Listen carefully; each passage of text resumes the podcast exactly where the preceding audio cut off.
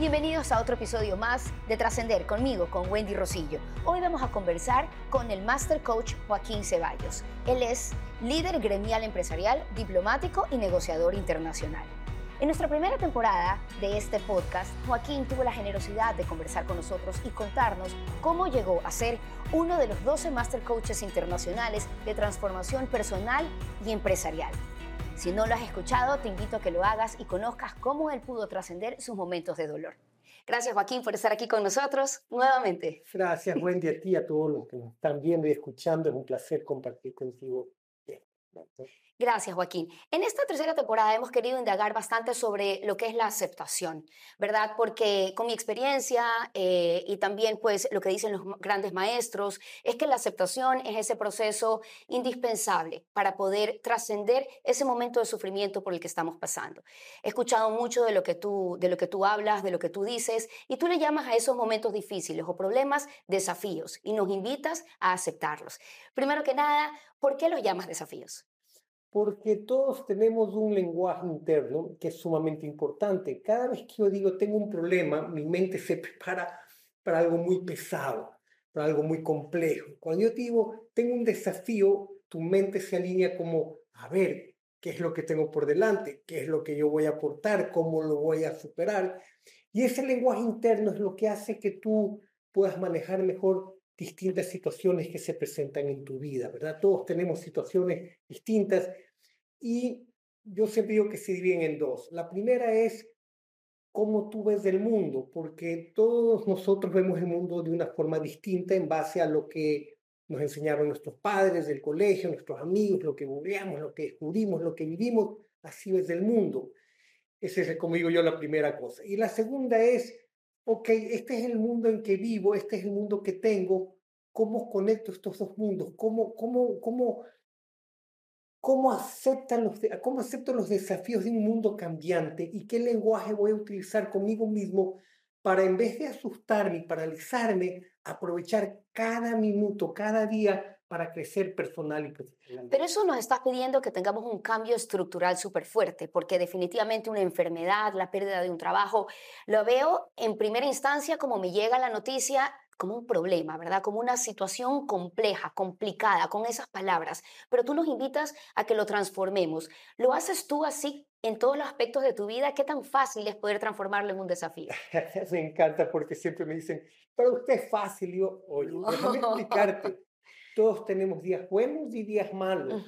Yo lo que hago es prepararte para que cuando vengan los días malos, que tú no lo puedes evitar muchas veces o la mayor parte del tiempo, tú sepas cómo lidiar con estos momentos y sepas cómo interrumpir tus patrones de tal forma que cuando tienes un día malo, tú lo primero que te dice, hoy día amanecí con el pie izquierdo, hoy día no es mi día, hoy día todo me está saliendo mal. Y ese lenguaje que tú utilizas uno le llama la ley de la atracción, yo lo llamo es, en lo que tú te enfocas es lo que pasa en tu día. Entonces lo que le digo yo a la gente es, primero que lo que vamos a hacer es interrumpir el patrón. Necesito que interrumpas esa sensación que tienes tú que tu día no bueno. ¿Cómo lo hacemos?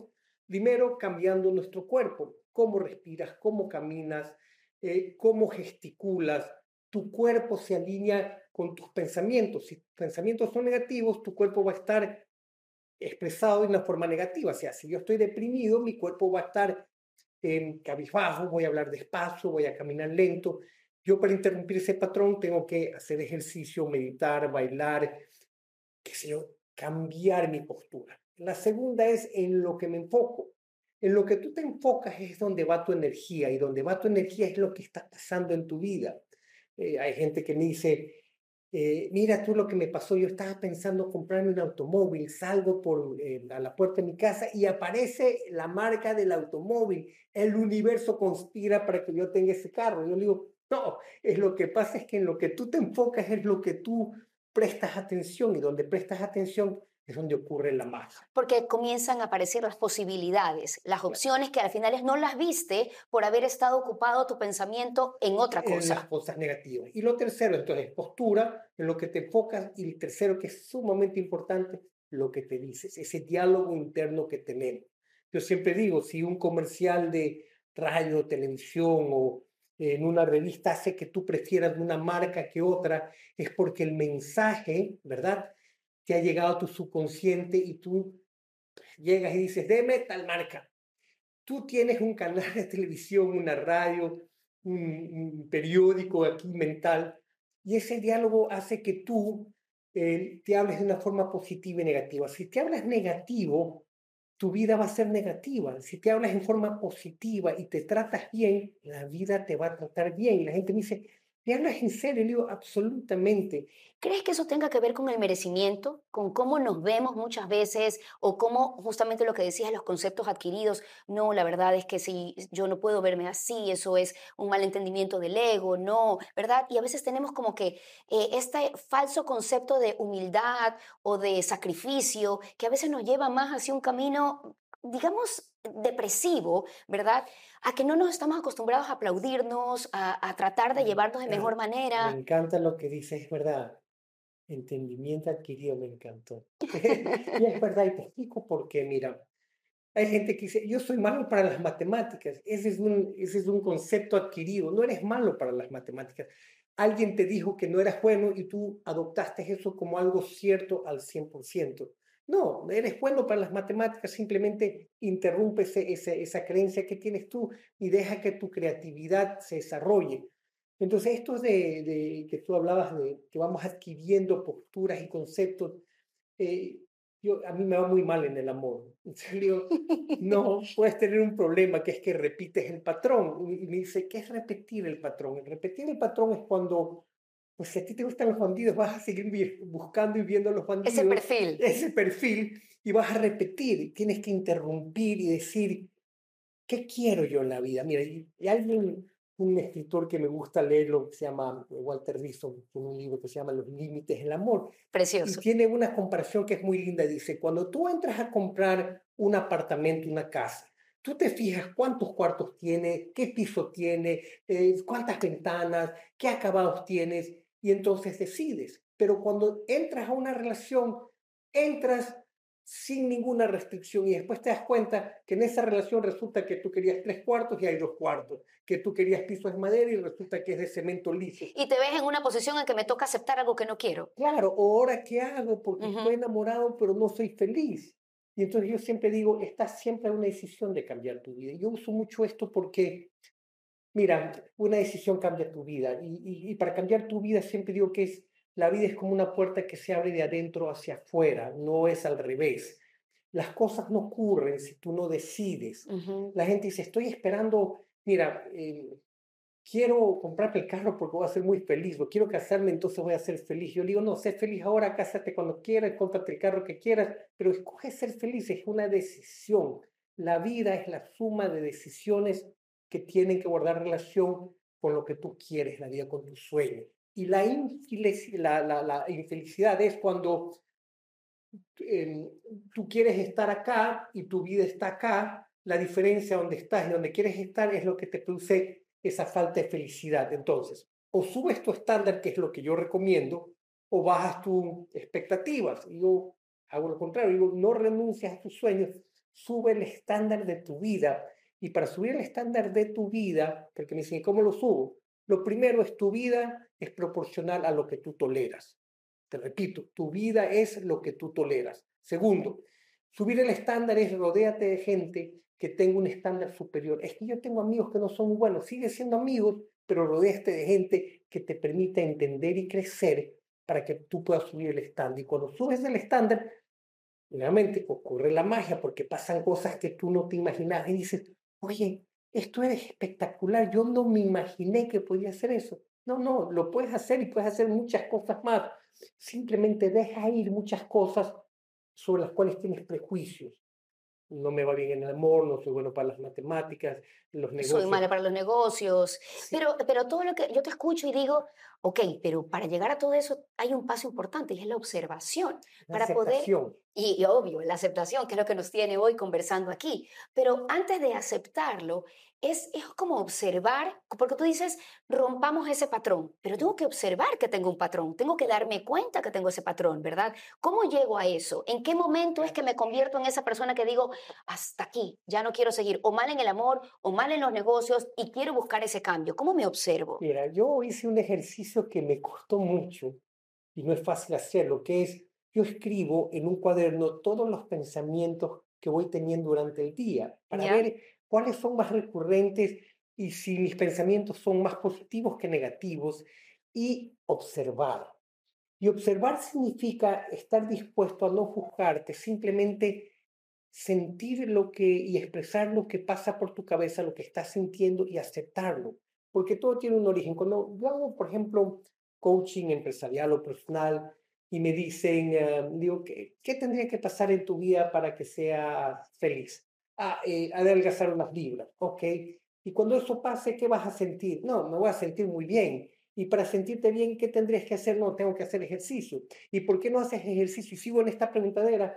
Y generalmente todos terminamos en necesito sentirme querido, necesito sentir que soy apreciado y haría cualquier cosa para complacer a los demás. Y yo les enseño, les digo, mira, toda tu vida te has pasado complaciendo a muchas personas y es hora que te comienzas a complacer a ti mismo, aceptarte como eres, porque cuando te aceptas como eres, eres tu mejor versión.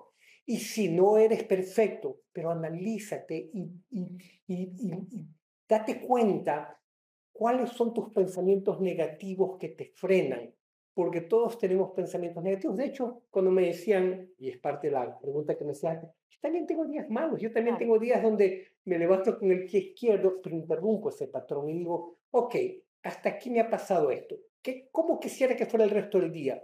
Y comienzo a pensar en grande, comienzo a sentirlo y mi actitud comienza a cambiar. Por eso es que en las empresas yo les digo, mira, a la gente tú durante años les has dado habilidades y conocimiento para que sean mejores operarios, mejores vendedores, manejen mejor las máquinas, el mercadeo, ya, ya tienen conocimiento.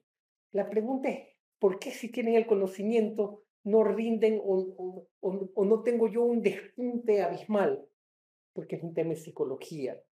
Mira, 20% es habilidades y conocimiento, 80% es psicología, la actitud que tú tienes frente a la vida. Pero si tienes gente que tiene eh, doctorados, que tiene títulos universitarios de universidades espectaculares y fracasan en la vida, porque no es el conocimiento, es cómo tu cabeza procesa ese conocimiento para poder hacer que las cosas sucedan y sucedan bien y, puedas conectarte con las otras personas. Y sabes que yo, yo este, me pongo a pensar y, durante todo mi proceso de, de investigación y, personal, donde tuve que investigar muchísimo sobre estos temas espirituales que también te llevan al tema de, del cuerpo, mente, cerebro, en fin, somos un todo, ¿verdad?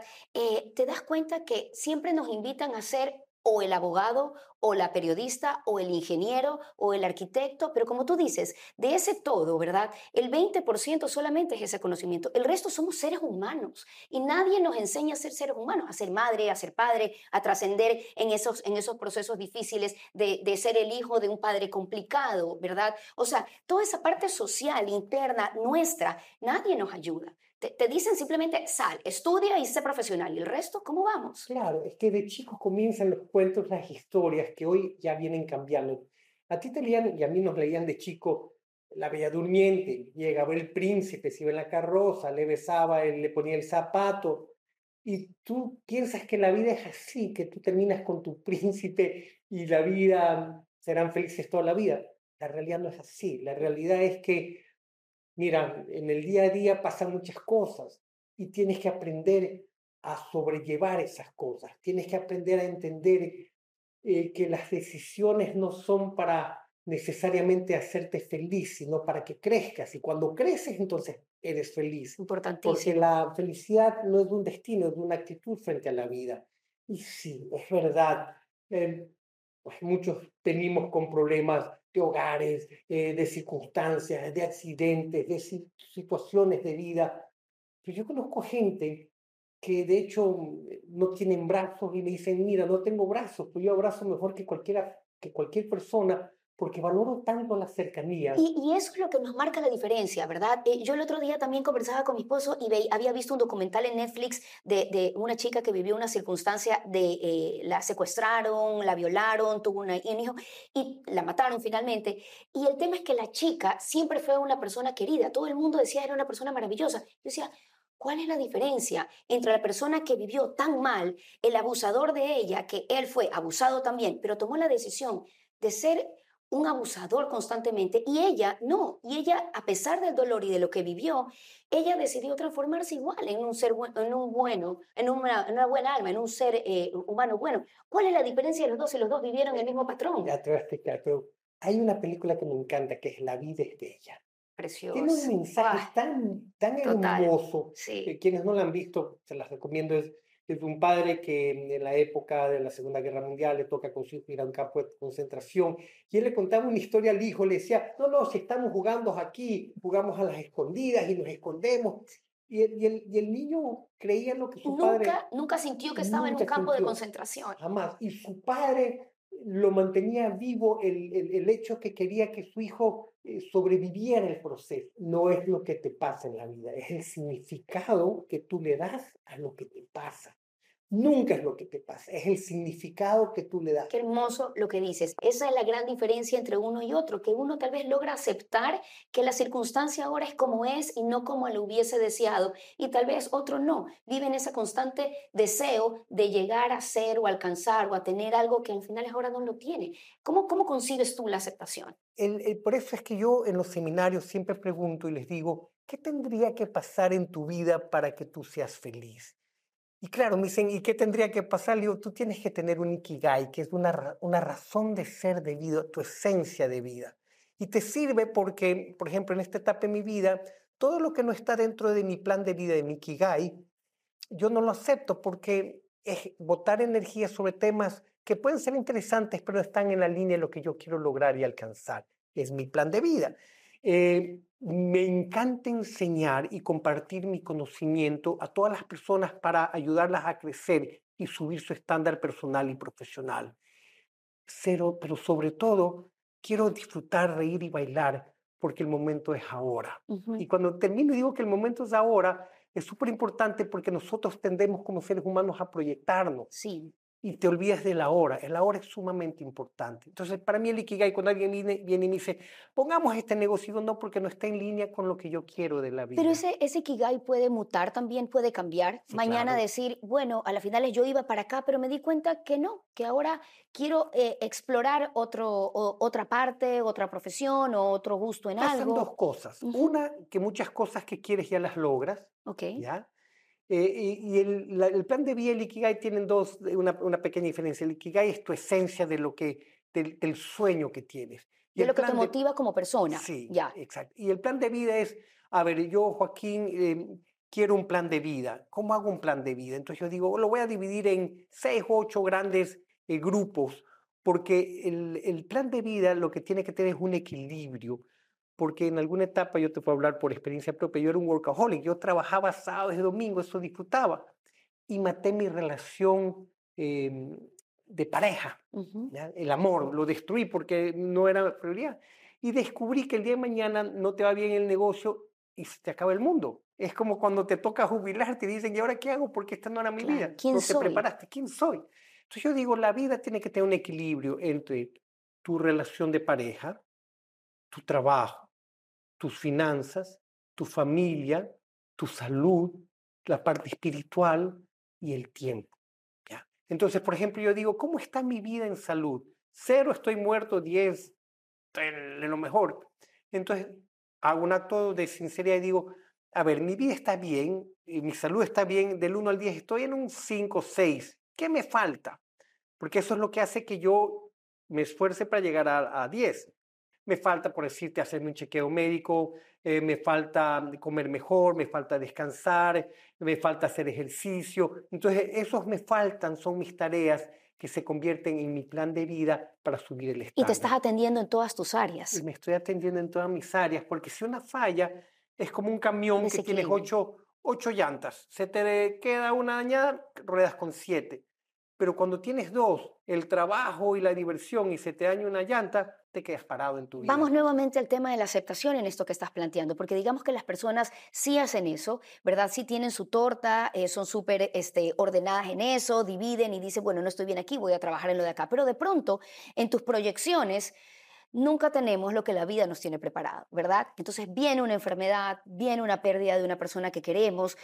¿Cómo eh, em, aceptamos esa situación dolorosa? Vamos a algo complicado, ¿verdad?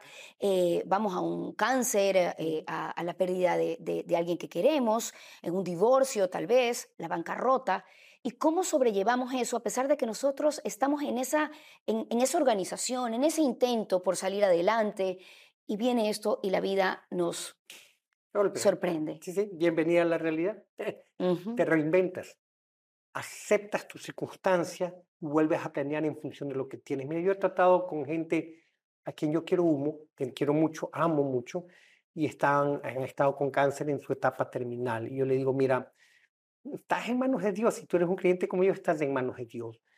Pero estas son nuestras realidades y vamos a hacer algo espectacular en este tiempo que tenemos. Y entonces alguien me dice, pero ¿cómo puedes decir que va a ser algo espectacular si se está muriendo? Es que cuando te estás muriendo también puedes hacer cosas espectaculares, dejar tus cosas en orden, disfrutar el día a día, irte a ver un atardecer.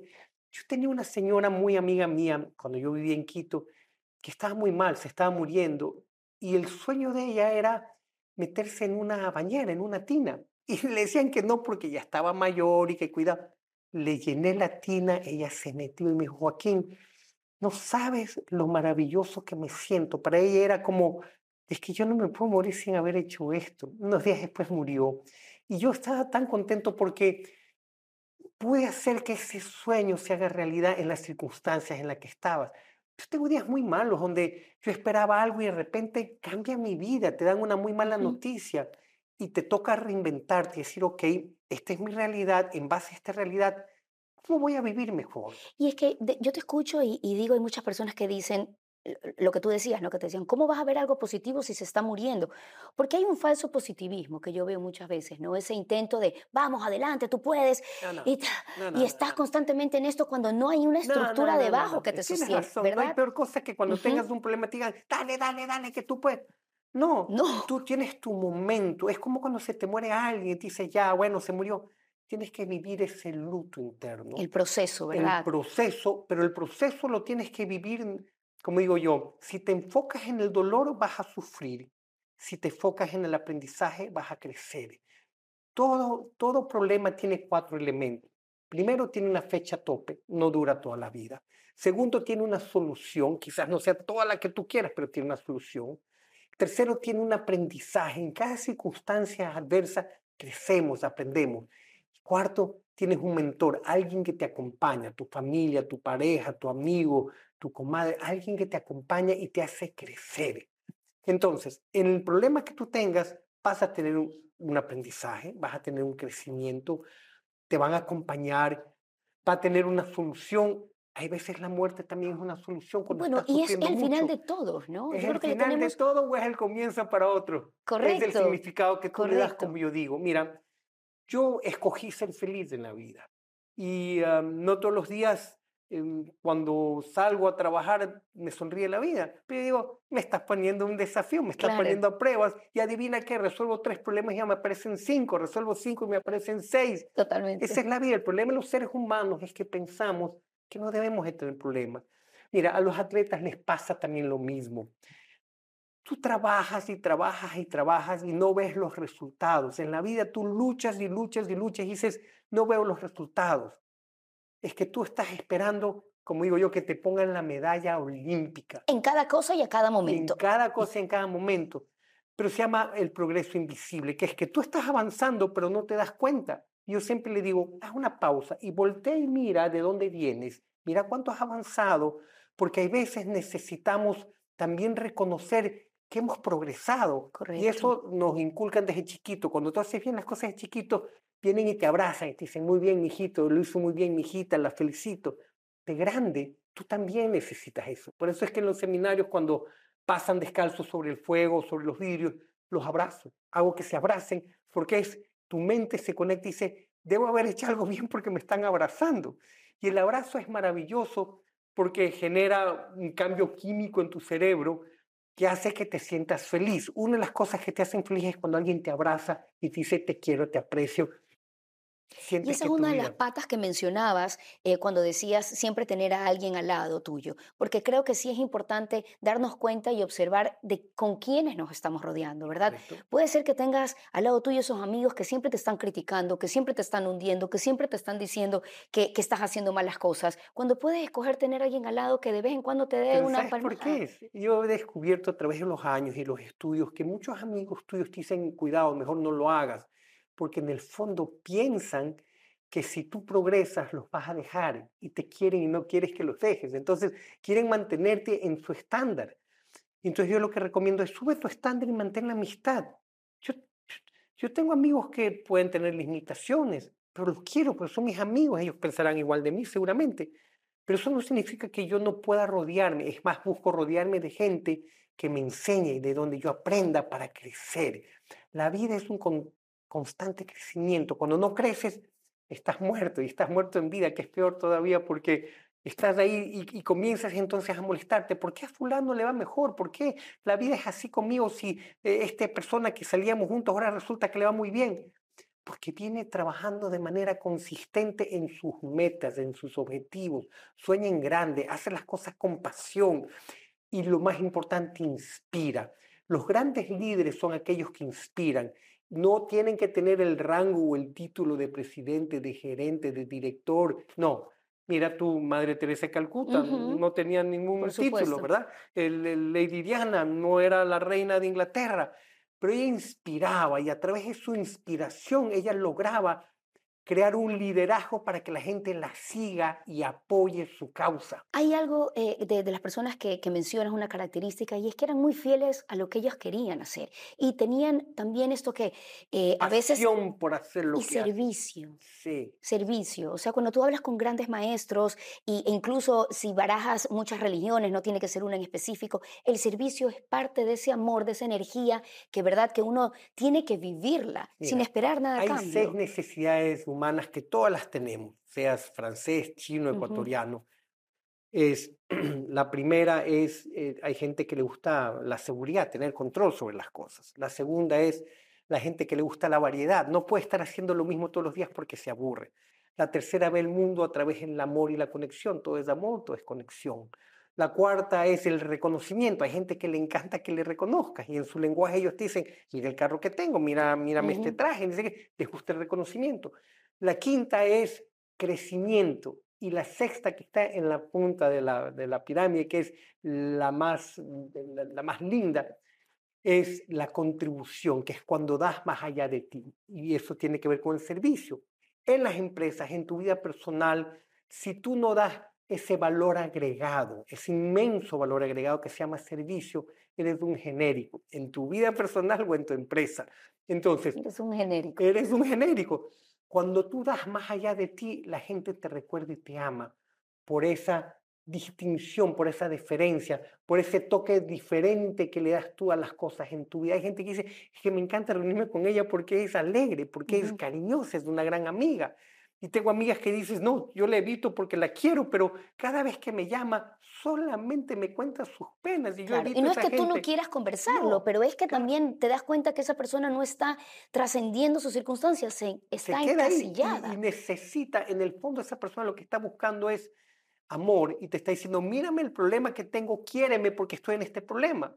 Y yo lo que hago es más bien al inverso, les interrumpo su patrón y les digo, oye, estás así porque tú quieres toma una decisión, cambia tu vida, cambia tu, tu, eh, tu, cuerpo, cambia tu fisiología, porque para estar en esa postura de depresión, tu cuerpo te está acompañando, interrumpe el patrón, cambia tu cuerpo y sabes qué, deja de lamentarte porque la vida te está esperando, la vida viene a buscarte para darte la oportunidad de hacer cosas maravillosas. Quienes me estén escuchando, yo les pido por favor, tu pasado, mira, ni tu pasado, ni tu condición tiene que ver con tu futuro.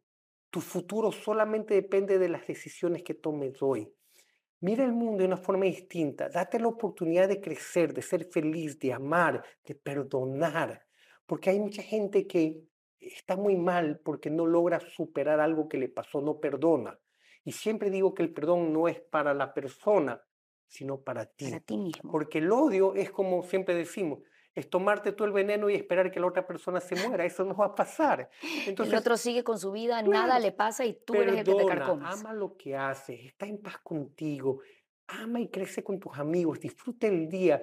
Cada día que amaneces, mira por esa ventana y piensa que no has tenido que hacer nada para que el sol brille, para que la luna te guíe en la noche, para disfrutar el momento que es ahora. El estar aquí contigo, Wendy, es maravilloso. Disfruto de tu compañía, te conozco hace años, he visto cómo has crecido, evolucionado y te admiro y disfruto ese momento porque tú estás siendo generosa, me estás regalando un tiempo tuyo igual quien me está escuchando, para compartir y eso lo aprecio y lo he aprendido a apreciar mucho más todavía. Gracias Joaquín, la admiración, el cariño para ti siempre y sobre todo porque te he visto reinventarte, te he visto hacer y para mí no hay nada más importante creo que en este camino que la coherencia, ¿verdad? No solamente parecer, no solamente decir, sino pues también serlo. Y yo creo que de esta forma terminamos porque has terminado con un mensaje maravilloso, esta casa está abierta para ti siempre, tienes muchísimo que darnos, eh, hay unos temas pendientes ahí que me has conversado de nuevos seminarios y cosas que has hecho que me encantaría conversarlo más ya lo conversaremos. Estoy también por sacar un libro que se llama Transformarte o Morir. Eso es. ¿Cuándo viene? Ese viene ahora a mediados de abril, ya, ya entra en la imprenta, cuento sobre mi vida, sobre mis desaciertos, porque a la gente le cuesta mucho entender que alguien pueda contar sus equivocaciones. Yo las cuento porque digo, gracias a ellas he crecido, si no fuera por ellas no estaría haciendo lo que hago. Así que y, lo, hago mucho es orientado a los jóvenes que sueñan con ser empresarios, a los empresarios que sueñan en ser aún mejores todavía. Maravilloso. Y déjame decirte que cuando yo he entrevistado a personas que han contado su vida, he tenido diferentes reacciones del público. Y muchos de ellos este, tienen su perspectiva y, y se la respeta y dicen, pero ¿por qué comparten? ¿Por qué no viven solos en su dolor? Y yo digo, agradezcamos la generosidad de personas como tú que cuentan su experiencia de dolor, porque a veces también la gente cree que uno la tiene de fácil, ¿verdad? Y, esa experiencia a veces eh, nos ayuda a no repetir ese patrón. Lo leo, lo veo, lo escucho de otra persona y digo, eso me está pasando, entonces encontré una solución. Es una generosidad muy grande poder abrirte y sobre todo entregarte esa vulnerabilidad que también nos rompe tanto el ego, ¿no? Y eso es un paso importante. Eres maravilloso, me encanta tu programa y me encanta la gente que nos escucha porque si nos están escuchando es porque quieren aprender para crecer y ser mejores personas y porque saben que la vida los buscar. Así es. Gracias, Joaquín, de verdad. Nos vemos en el siguiente episodio de Trascender con Wendy Rosillo. Y no olvides que puedes vernos en tctelevisión.com y escuchar el podcast en todas las plataformas. Escucha el primer podcast creado en la televisión ecuatoriana por Spotify Podcast, Apple Podcast, Google Podcast y en tctelevisión.com.